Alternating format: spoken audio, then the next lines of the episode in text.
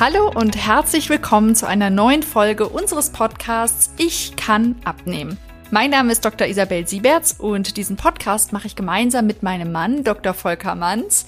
Und wir teilen hier in dem Podcast ganz viele Erfahrungen, Tipps und Tricks rund um das Thema gesundes, nachhaltiges und effektives Abnehmen. Genau, wir arbeiten ansonsten vor Ort in unserem Institut, im SE Ernährungsinstitut im Raum Köln-Bonn und haben auch immer wieder Gäste eingeladen, so wie auch heute. Und heute diese Folge wird um das Thema Laktoseintoleranz gehen und um Milchprodukte und die Verträglichkeit von Milchprodukten. Das war ein Wunsch von mehreren Kunden. Und auch wenn ich erst dachte, naja, das Thema ist irgendwie so ein bisschen vielleicht langweilig für euch Zuhörer, aber letztlich, glaube ich, ist die Folge schon super, super spannend geworden und es betrifft einfach auch ganz viele, ja. Und auch viele, die vielleicht damit noch kein Thema hatten, ist die Folge trotzdem spannend, weil sie sich auch mal selber reflektieren können, wie denn die Verträglichkeit mit Milchprodukten bei ihnen aussieht. Weil das wird Jule nämlich gleich, Jule Flottmann, noch genauer erklären. Jule ist Teil unseres Teams in Siegburg Ernährungswissenschaftlerin und hat auch eine ganz persönliche Geschichte mit dem Thema Laktose, Milchprodukte und so weiter und wird die gleich im Interview teilen. Und natürlich quetsche ich sie auch aus zu ganz vielen Fragen, ja, mit ganz vielen Fragen rund um dieses Thema. Und ja, es ist ein ganz schönes Interview geworden, super informativ, persönlich, interessant. Also viel Spaß beim Reinhören.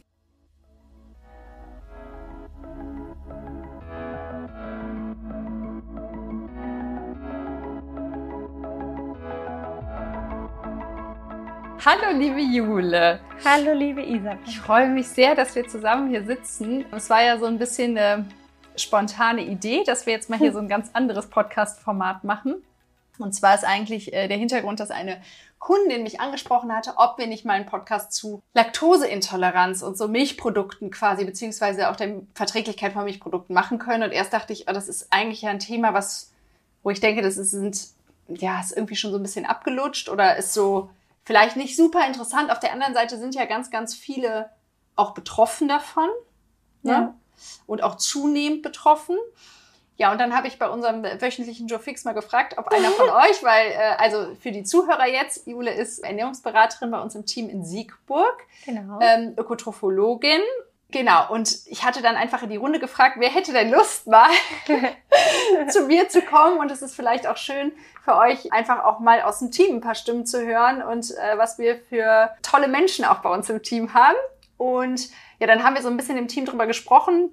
Und dann rücktest du, Jule, irgendwann mit deiner persönlichen Geschichte zum Thema Laktoseintoleranz raus. Und dann dachten wir, ja, perfekt. Und deswegen sitzen wir jetzt hier und wollen mal ein bisschen über das Thema Laktose sprechen und vielleicht ja, ich weiß nicht, ob du noch zu dir irgendwas sagen möchtest oder ansonsten auch mit deiner Geschichte. Kannst du einfach mal. Ja, äh, du hast mich ja schon sehr lieb vorgestellt. Dankeschön. Ja, also ich freue mich, dass ich mit dir den Podcast machen kann. Laktoseintoleranz ist für mich ein ganz wichtiges Thema, weil ich schon mal vorweg sagen kann, dass ich fünf Jahre auf Laktose verzichtet habe, beziehungsweise auf Milchprodukte weil ich dachte, ich würde es nicht vertragen, aber auch da einfach keine, ich sag mal, ausreichende Diagnose stattgefunden hat und wie sich nachher herausgestellt hat, das komplett umsonst war. Ja, und deshalb ist mir das einfach ein sehr wichtiges Thema und deshalb finde ich das auch schön, dass wir darüber heute sprechen und auch generell nochmal zu dem Thema ein bisschen was erzählen können. Mm, ja, vor allem, eigentlich sitzen jetzt wahrscheinlich viele und hören sich das an und denken sich, hä? Das ist doch, die ist doch Ernährungswissenschaftlerin, ja. wenn es doch einer wissen muss, dann doch die. Aber ähm, du hast mir schon erzählt, das war auch so ein bisschen alles eher so am Anfang vom Studium. Oder war das auch ein, ein ausschlaggebender Grund dann für das Studium überhaupt? Oder ja, ähm, das stimmt schon. Ich hatte nach dem Abi überlegt, was ich studieren soll. Ich habe mich schon immer für Ernährung interessiert. Ich hatte da ganz, ja, ich glaube, das lag auch an der Zeit, einfach relativ viel Stress und sehr starke Bauchschmerzen und habe mich da schon so ein bisschen mit Ernährung auseinandergesetzt, habe mich nicht nur deshalb dazu entschieden, Ernährungswissenschaften zu studieren, aber es war natürlich was, was mich auch sehr stark interessiert hat. Und das heißt, das war dann irgendwann zu Studienzeiten noch mit den Bauchschmerzen und du hast dann ja auch ja erstmal irgendwie einen Ernährungsmediziner beziehungsweise Fachkräfte in irgendeiner Form aufgesucht, ne? Ja, ich bin tatsächlich erstmal zu einem Ernährungsmediziner gegangen weil ich das überhaupt nicht zuordnen konnte. Klar lernt man ein paar Dinge auch im Studium zu ernährungsbedingten Erkrankungen, gerade auch so Bauchschmerzen, Darm. aber noch nicht in dem Maße, dass man das irgendwie selber zuordnen konnte, beziehungsweise ist da ja auch eh immer lohnenswert, nochmal einen Arzt drüber gucken zu lassen. Genau, und der hat, ich weiß jetzt nicht, inwieweit wir da jetzt schon drauf eingehen wollen, aber genau, der hat mir dementsprechend ein paar Bluttests und Stuhluntersuchungen und sowas haben wir gemacht und mir nachher eine Liste gegeben mit Dingen, die ich nicht vertrage, unter anderem Milch und Laktose. Und dann habe ich das natürlich geglaubt und einfach darauf verzichtet. Ah, okay. Mit dem Schluss. Und dann stellte sich fünf Jahre später raus, dass es gar nicht an der Laktose lag. Ja, traurigerweise bin ich in, in den fünf Jahren, in denen die Symptome stärker geworden sind, noch zweimal dahingegangen. Und die gleichen Analysen wurden gemacht und dann kamen immer noch mehr Unverträglichkeiten dazu, sprich dann Wasserfructose, dann waren es Haselnüsse und dann habe ich irgendwann auf alles versucht zu verzichten und einfach gemerkt, dass das nicht ist. Es mm. ging mir nicht besser, die Bauchschmerzen wurden nicht besser und ja, habe dann nach neuen Wegen oder anderen Wegen gesucht und das auch im Studium dann endlich mal gehabt und dann herausgefunden, dass man so gar keine Diagnose stellen kann. Mm, okay. Und ähm, ja. Okay, also für das alle, die jetzt äh, das Gefühl haben, sie haben vielleicht eine Laktoseintoleranz oder vertragen nicht so gut Milchprodukte und, und denken schon drüber nach, das vielleicht auch mal überprüfen zu lassen. Also auch diagnostisch quasi, da reden wir dann später nochmal drüber, auch was man, was man da vielleicht, was empfehlenswert ist und was ja. vielleicht weniger empfehlenswert ist. Aber jetzt erstmal vorneweg, was, weil wir reden ja über Laktoseintoleranz, was ist denn Laktose? Vielleicht kannst du es einmal ganz kurz. Äh ja, ja, also Laktose ist der Milchzucker wie das Wort auch schon sagt, das ist eigentlich der natürliche Zucker in der Milch. Das kommt auch nur in Milchprodukten vor. Dementsprechend sind es aber auch natürlich Produkte, die einfach Milch enthalten, wie Joghurt, Käse, aber auch Produkte wie Eiscreme oder so. Mhm. Genau. Und ähm, was vielleicht jetzt auch nochmal wichtig ist zu verstehen, es geht wirklich speziell um diesen Milchzucker. Ja. Ähm, und nicht zum Beispiel um eine Milchallergie, ne? Richtig, genau. Also eine Milchallergie ist nochmal was anderes. Eine Allergie, da reagiert der Körper immer auf Proteine. Und das wären dann in dem Fall die Milchproteine, aber das ist bei einer Laktoseintoleranz nicht das Problem. Da handelt es sich nicht um eine Allergie, sondern lediglich um eine Unverträglichkeit. Und da ist der Milchzucker das Problem. Und also ich finde, das ist super wichtig auch zu wissen, dass es nicht nur, nur weil man jetzt äh, das Gefühl hat, man verträgt Milchprodukte nicht, dass es immer die Laktose ist. Mhm. Ist denn eine Milchallergie, vielleicht kannst du auch nochmal was zu den Symptomen, sind die sehr viel stärker? Ja. Als, also genau. das würde man sofort. Da ist nicht einfach nur mit Bauchschmerzen ein bisschen und ich, ne, das ist wirklich Ausschlag, Atemnot. Das sind eher allergische Symptome, die man, das haben auch sehr wenig Erwachsene und das ist jetzt nichts, was man ja, so im Alter irgendwie spontan bekommt, sondern es kommt eher so im Jugendalter, Säuglingsalter, dass man da schon relativ schnell hm, ja, einen Blick okay. drauf bekommt. Okay, also da ja tendenziell unsere Zuhörer auch ein bisschen älter, sage ich mal, in dem Sinne sind, ist es also unwahrscheinlich, dass da eine Milchallergie hintersteckt, sondern wirklich dann eher eine Laktoseintoleranz. Genau, was ist denn jetzt genau diese Laktoseintoleranz? Oder was passiert da im Körper? Oder was? Genau, also um die Laktose, die in Milchprodukten drin ist, also dieser Milchzucker, um den zu verarbeiten im Körper, ist ein Enzym notwendig, das ist die Laktase. Und nur die kann eben diesen Milchzucker spalten und nur so können wir ihn aufnehmen. Wenn jetzt diese Laktose, beziehungsweise die Laktase, das Enzym, was die Laktose spaltet, vermindert ist im Körper, dann findet das nicht mehr statt, dann kann die Laktose nicht mehr aufgespalten werden und wandert dementsprechend nicht nur in den Darm, wo sie aufgenommen werden könnte, sondern weiter in den Dickdarm runter. Und da können wir damit praktisch nichts mehr anfangen. Da sind Bakterien ansässig und die vers versuchen das abzubauen. Und da entstehen halt ganz viele Gase zum Beispiel. Und die merken wir dann in Form von zum Beispiel Blähungen, Bauchschmerzen und ja, weiteren Symptomen. Und das sind dann die typischen Symptome im Prinzip. Genau, also da ist es auch ein bisschen individuell, aber ganz typisch sind gerade so krampfartige Bauchschmerzen, Durchfall, Blähungen, Genau. Und wann würde man die merken jetzt bei einer Mahlzeit? Also wenn man da jetzt quasi wie so ein kleiner Selbsttest machen würde und isst jetzt mal nur ein Joghurt zum Beispiel, mhm, wann würde man das so merken dann? Auch das ist ein bisschen individuell. Das hängt dann von der Laktosemenge ab. Aber ein Joghurt kann man schon auch sagen, ich sag mal, die schlimmsten Symptome müssten so nach anderthalb bis zwei Stunden auftreten. Mhm. Aber auch da ist es natürlich abhängig davon, wie viel Laktase, also wie viel von diesem spaltenden Enzym wir im Körper noch haben. Deshalb werden die Beschwerden nicht bei jedem gleich sein. Mhm. Und super spannend ist ja auch, dass dieses, ähm, also diese Laktase, dieses Enzym bei uns so in, in dieser westlichen Welt ja relativ so vertreten ist quasi. Also dass viele das haben und erst dann im Alter ne, mhm. verlieren. Aber dass in anderen Kulturen, in Asien zum Beispiel, dass die ja generell super schlecht Milchprodukte vertragen, ne? Ja, genau. Kannst du das vielleicht noch mal ein bisschen erklären? Ja, oder? Das, das ist ganz spannend, weil gerade wir hier in Europa früher sehr viel, ich sag mal, Viehwirtschaft hatten, Milchviehwirtschaft und sehr viel laktosehaltige Produkte zu uns genommen haben, was der Körper aber eigentlich nicht vorgesehen hat evolutionär. Also grundsätzlich ist es für uns Menschen wichtig, dass wir im Säuglingsalter Milch vertragen, damit wir eben über die Muttermilch genug Nährstoffe zum Wachsen bekommen. So, und in der Regel ist es dann auch so, dass, was wir aber auch in Deutschland beobachten können, dass einfach diese, ja, die Fähigkeit, Laktose zu spalten, dann relativ schnell verloren geht. Ich sag mal so, bis zwei, drei Jahre, also als Säugling mhm. oder als Kleinkind, ist es ähm, noch da, aber dann nimmt es rapide ab. Und weil wir jetzt hier in Deutschland aber sehr viele Milchprodukte konsumiert haben früher und das irgendwo ein, ich sag mal, evolutionärer Vorteil war, dass wir das nutzen konnten und eben eher die Leute, die das gut nutzen konnten, überlebt haben, hat sich das hier in Europa sehr stark durchgesetzt, dass wir immer noch ja genetisch dazu veranlagt sind, Laktose einfach länger zu vertragen. Ich sag mal so, in asiatischen Regionen ist es halt weniger der Fall. Die hatten einfach nicht so viel Viehwirtschaft und Milchkonsum und da, ja, haben die sich einfach nicht so stark dahingegen angepasst. Als Säuglinge auch da benutzen ja trotzdem Muttermilch, um zu wachsen, aber auch, ja, nach ein, zwei, drei Jahren ist das dann auch vorbei und die vertragen das ganz schlecht.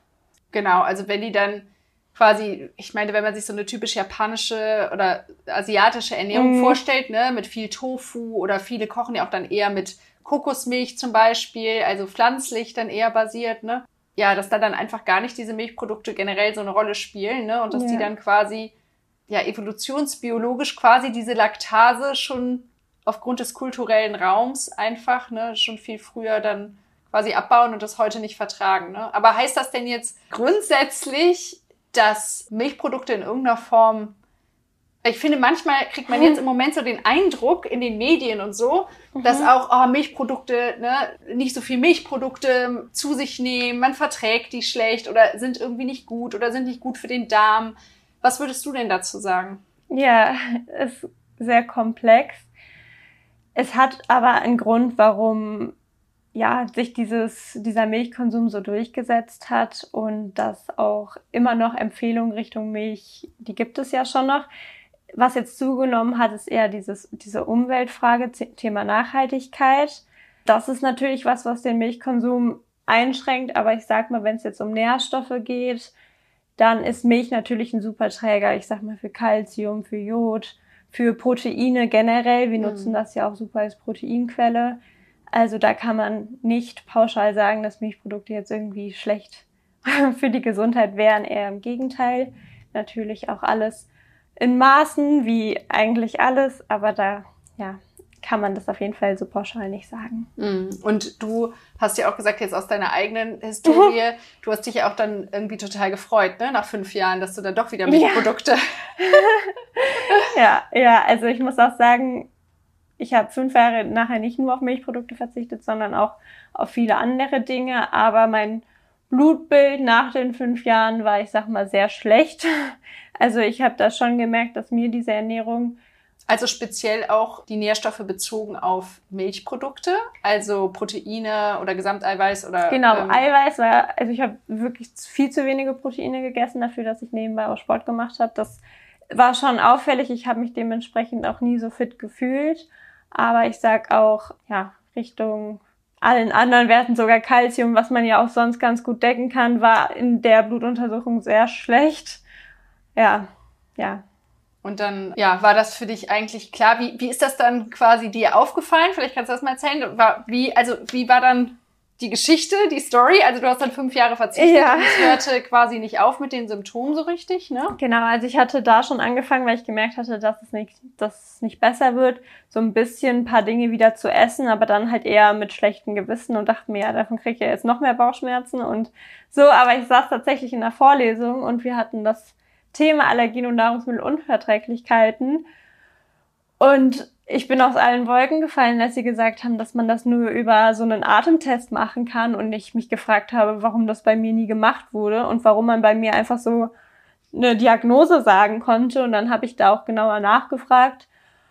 Und dann hat man mir mitgeteilt, dass man das so leider auch machen kann, aber dass es nicht aussagekräftig ist und dass man den Atemtest hätte bei mir auf jeden Fall noch machen müssen. Und das habe ich halt in dieser Vorlesung erfahren.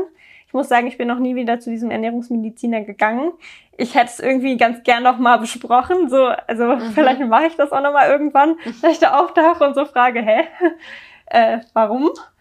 Ja, aber nee, das war so meine Erkenntnis, weshalb ich dann gedacht habe, das ist es nicht und ich mache jetzt was anderes und ja. Und dann wurde letztlich, hast du dann diesen Atemtest äh, oder Atemgastest mhm.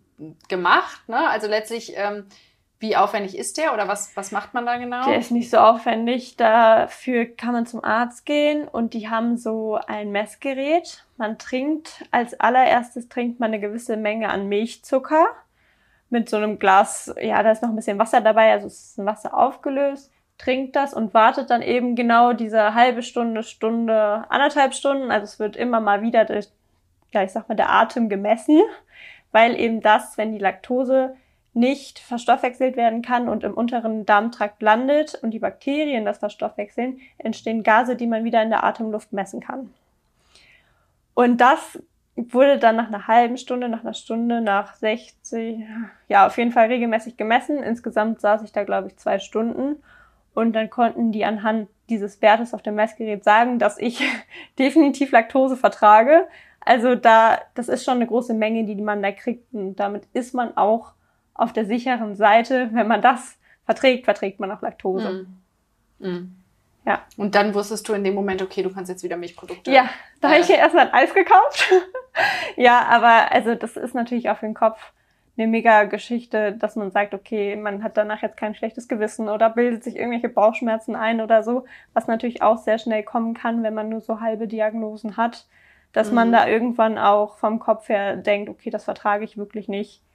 Und also ich glaube, was wirklich nochmal jetzt auch bei deiner Geschichte so, so wichtig ist und was so rauskommt, dass irgendwie unsere Gesundheit auch so stark in unserer eigenen Verantwortung liegt und dass ich auch überhaupt nicht, es gibt so viele tolle Ärzte und ich weiß auch, dass die meisten Ärzte super gerne, super viel und gut behandeln würden, ja. aber das System das auch teilweise auch im Prinzip gar nicht zulässt, weil die ja kaum oft auch Zeit haben, ja, entsprechend zu behandeln, entsprechend mhm. irgendwie die Zeit für den Patienten und teilweise auch viele Sachen im Medizinstudium ja gar nicht gemacht werden. Und gerade das Thema Darm, mhm. da ist ja in den letzten Jahren so viel passiert. Ne? Also an einfach neuen Erkenntnissen, ja, zur Verbindung Darm und Gehirn zum Beispiel, ne, Immunsystem. Also da ist ja so, so viel passiert, dass auch viele da gar nicht, oder Leaky Gut ist ja auch sowas, ne, Dünndarmfehlbesiedlung, das sind ja so viele Themen, die so HPU, Entgiftungsthemen, das sind so ganz viele Sachen, die,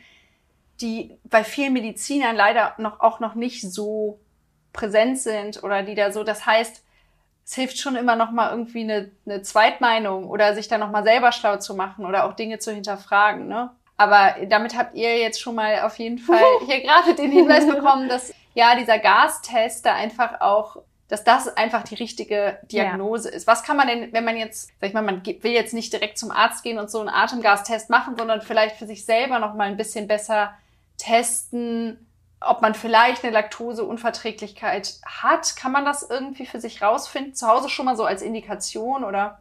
Ja, das kann man machen. Äh, man kriegt vielleicht einen Hinweis darauf, wenn man so ein Symptomtagebuch führt. Das heißt, man schreibt auf, was hat man gegessen, wie hat man sich vorher gefühlt, wie hat man sich nachher gefühlt, aber auch das im ja, Zeitverlauf zu betrachten, also auch wenn Beschwerden dann ein paar Stunden später auftreten, sich das auch aufzuschreiben und das über ein paar Tage oder auch über zwei Wochen, das gibt schon einen ganz guten Hinweis darauf. Ich sag mal, wenn es jetzt nur eine Laktoseunverträglichkeit ist, dass man das auch ganz schnell zuordnen könnte. Aber auch da ist es natürlich, kann es auch können es auch andere Bestandteile sein, kann aber auch, ich sag mal ganz pauschal, Stress sein. Also es sind ja meistens viele Dinge, die da zusammenkommen, dass man sich da jetzt nicht komplett drauf verlässt, aber dass man da auch einfach einen Hinweis kriegt und dann natürlich gucken kann, wenn man es mal weglässt, wie geht's einem dann? Sind die Beschwerden immer noch da? Ist besser geworden? Mhm. Und sonst vielleicht auch direkt mit so einem Symptomtagebuch in der Hand dann zum Beispiel zu einem Ernährungsmediziner zu gehen, ne? dass man dem das direkt weil die haben ja keine Zeit. Ja.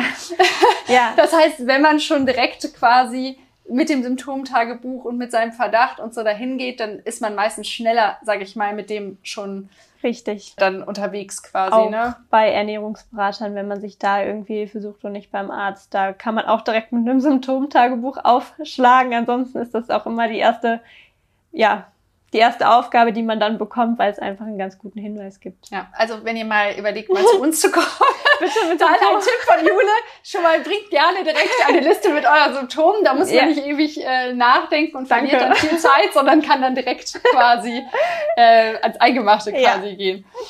Was, wir haben das jetzt eben schon mal kurz angesprochen, aber was sind denn jetzt eigentlich so die Produkte mit der höchsten, also so was für Produkte haben jetzt richtig viel Laktose, also Milch mhm. natürlich, was für Produkte vielleicht noch und was für Produkte, wo man vielleicht denkt, die hätten Laktose, aber sind eigentlich in Ordnung. Kannst du da noch mal ja, also Milch, hast du ja schon gesagt, alles, was pure Milch enthält, hat natürlich auch viel Laktose. Was helfen kann, sind gereifte Produkte oder wo Joghurtkulturen mit drin sind. So zum Beispiel, genau, Joghurt oder Quark oder Buttermilch. Wenn da Kulturen dabei sind, die schon die Laktose selber aufspalten können, weil die das nutzen zum Wachsen, dann hat das Produkt, was man nachher isst, einfach auch weniger, wodurch man es in der Regel besser verträgt. Genau. Und ansonsten, was natürlich viel hat, ist dann eben welche, wo Milch generell zugesetzt ist. Ich sag mal, gerade auch verarbeitete Produkte, wie zum Beispiel Puddings, Eiscreme, aber auch sowas auch Sahneprodukte. Genau, genau, Sahne sowieso. Kuchen, alles, wo man gar nicht so denken würde, dass da so viel zugesetzt ist oder auch irgendwelche fertig Eiskaffees zum Beispiel hatte ich jetzt ein Produkt. Also, ja, und ich glaube aber, was nochmal wichtig ist zu sagen, dass es halt eben auch, dass es kein Schwarz-Weiß ist, diese Laktoseunverträglichkeit, äh, ja. sondern dass meistens ja dieses Laktaseenzym im Laufe der Zeit sich auch reduzieren kann und nicht ist es da und es ist komplett weg, sondern Richtig. meistens äh, langsam abbaut und dass es halt sein kann, dass man zum Beispiel pure Milch nicht verträgt, aber zum Beispiel ich meine ganz ehrlich, Puddings und Fruchtjoghurt würden wir sowieso nicht empfehlen. Ja. Aber ähm, dass man zum Beispiel Naturjoghurt ja. oder so wirklich eigentlich gut verträgt mhm. und dann vielleicht im Laufe der Zeit sich das nochmal ändert. Also da einfach auch ein bisschen einfach in eine gute Selbstreflexion einfach zu gehen ne? und selber einfach nochmal wirklich genau ja. zu überprüfen, was ist es. Also nicht pauschal auf alles verzichten, das ist ein ganz wichtiger Punkt, den du sagst, weil wir sprechen zwar von einer Laktoseintoleranz, aber das ist auch immer eine gewisse Menge. Also alle Leute, die nur eine Lakto ich sag mal nur eine Laktoseintoleranz haben, vertragen oft auch einfach ein Glas Milch oder ne, eine gewisse Menge über den Tag sowieso. Mhm. Und da komplett das so ganz streng zu machen, wäre sowieso, ja, ich sag mal, mhm. unnötig. Und was ja spannend ist, ich habe oft die Frage von Kunden, ja, aber ähm, weil wir sagen ja auch immer, mit den Milchprodukten, grundsätzlich sind Milchprodukte super, aber auf der anderen Seite schon auch irgendwie ein bisschen mit Bedacht, weil natürlich auch dieser Milchzucker auch da mhm. drin ist und die Laktose und das natürlich auch Energie liefert und so weiter. Und dann sagt jemand, aber laktosefreie Produkte kann ich doch nehmen, die haben dann keinen Milchzucker, weil da steht ja laktosefrei, also quasi ja. Milchzuckerfrei. Aber das ist ja ein Trugschluss, das ist immer für viele so spannend. Aber den Gedanken finde ich sehr clever, weil wenn man das einfach so glaubt, wie es da drauf steht, ist es ja auch richtig. Aber ja, es ist tatsächlich so, dass in laktosefreien Produkten die Laktose noch, also noch drin ist, aber in, zu diesen Produkten Laktase hinzugegeben wird, wodurch die Laktose nicht mehr in dieser Form vorliegt, sondern gespalten ist und der Zucker ist halt leider immer noch drin, aber halt gespalten, so dass man den halt gut aufnehmen kann. Ja, ja, aber ich verstehe die Verwirrung.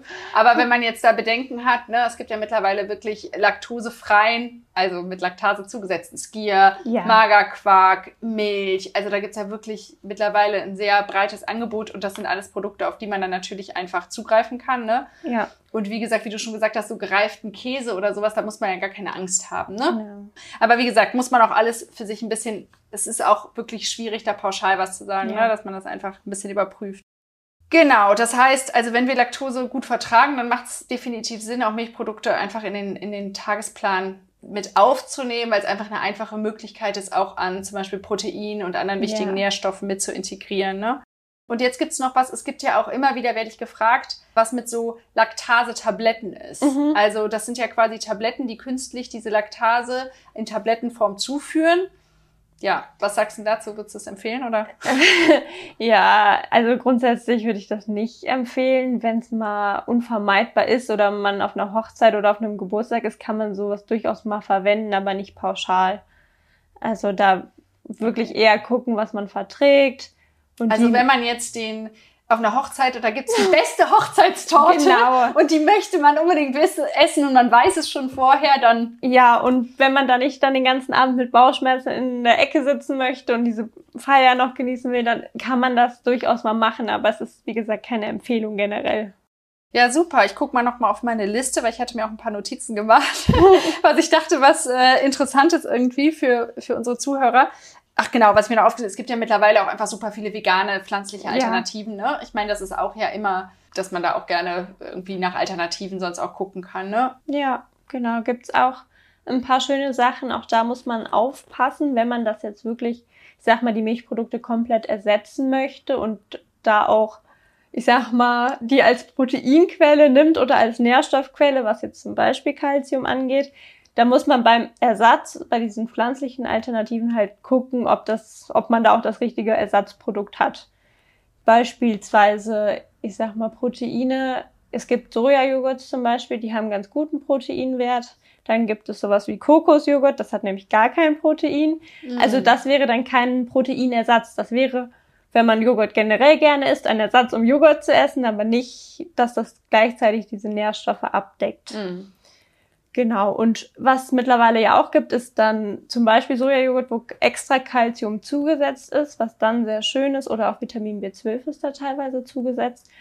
Also da denken schon ein paar Firmen mit und versuchen das wirklich als Ersatz anzubieten. Aber wie gesagt, nicht jeder Joghurt ist da ein guter Ersatz. Mm. Und letztlich ist ja auch immer, sind, sind da dann ja auch immer komplexere Herstellungsprozesse, die dann dahinter liegen. Ne? Und die Verarbeitung der Produkte ja. ist immer so viel höher. Deswegen ist es auch nicht pauschal immer besser, vegane Alternativen zum Beispiel zu nehmen. Ja. Also das einfach immer im Hinterkopf behalten und da auch ein bisschen abwägen. Ne? Ja, gut, dass du sagst. Genau.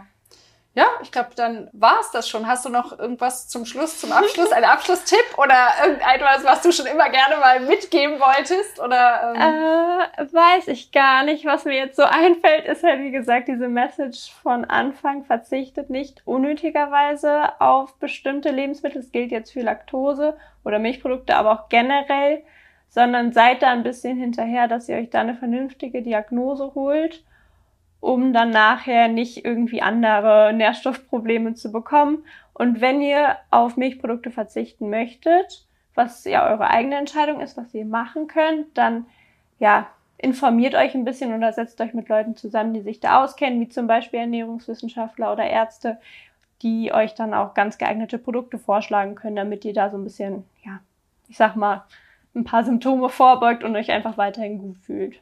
Genau. Also wenn ihr in, im Raum Köln, äh, Siegburg. Äh, Kommt vorbei. Genau, dann könnt ihr natürlich vorbeikommen und yeah. auch euch von Jule direkt äh, live beraten lassen, wenn Sehr ihr das gerne. möchtet. nee, super. Vielen, vielen Dank, Jule. Ich glaube, das war äh, für dieses Thema Laktoseintoleranz, wo wir dachten, hm, ist das noch so spannend? glaube ich, war es jetzt doch eine ganz interessante Folge, vor allem mit deiner persönlichen Story dahinter und ähm, genau dieses Thema Verantwortung auch und sich selber ein bisschen informieren und auch im Zweifel Zweitmeinungen einholen oder Sachen nochmal zu prüfen und nicht quasi immer ja. alles blind so zu akzeptieren, was einem vielleicht auch ein Arzt sagt, das einfach selber für sich nochmal immer so ein bisschen auch zu hinterfragen, ist oft nicht schlecht. Ne? Und ja, genau. das ist dann unser Schlusswort. Schön. Und ja, herzlichen Dank. Danke dir.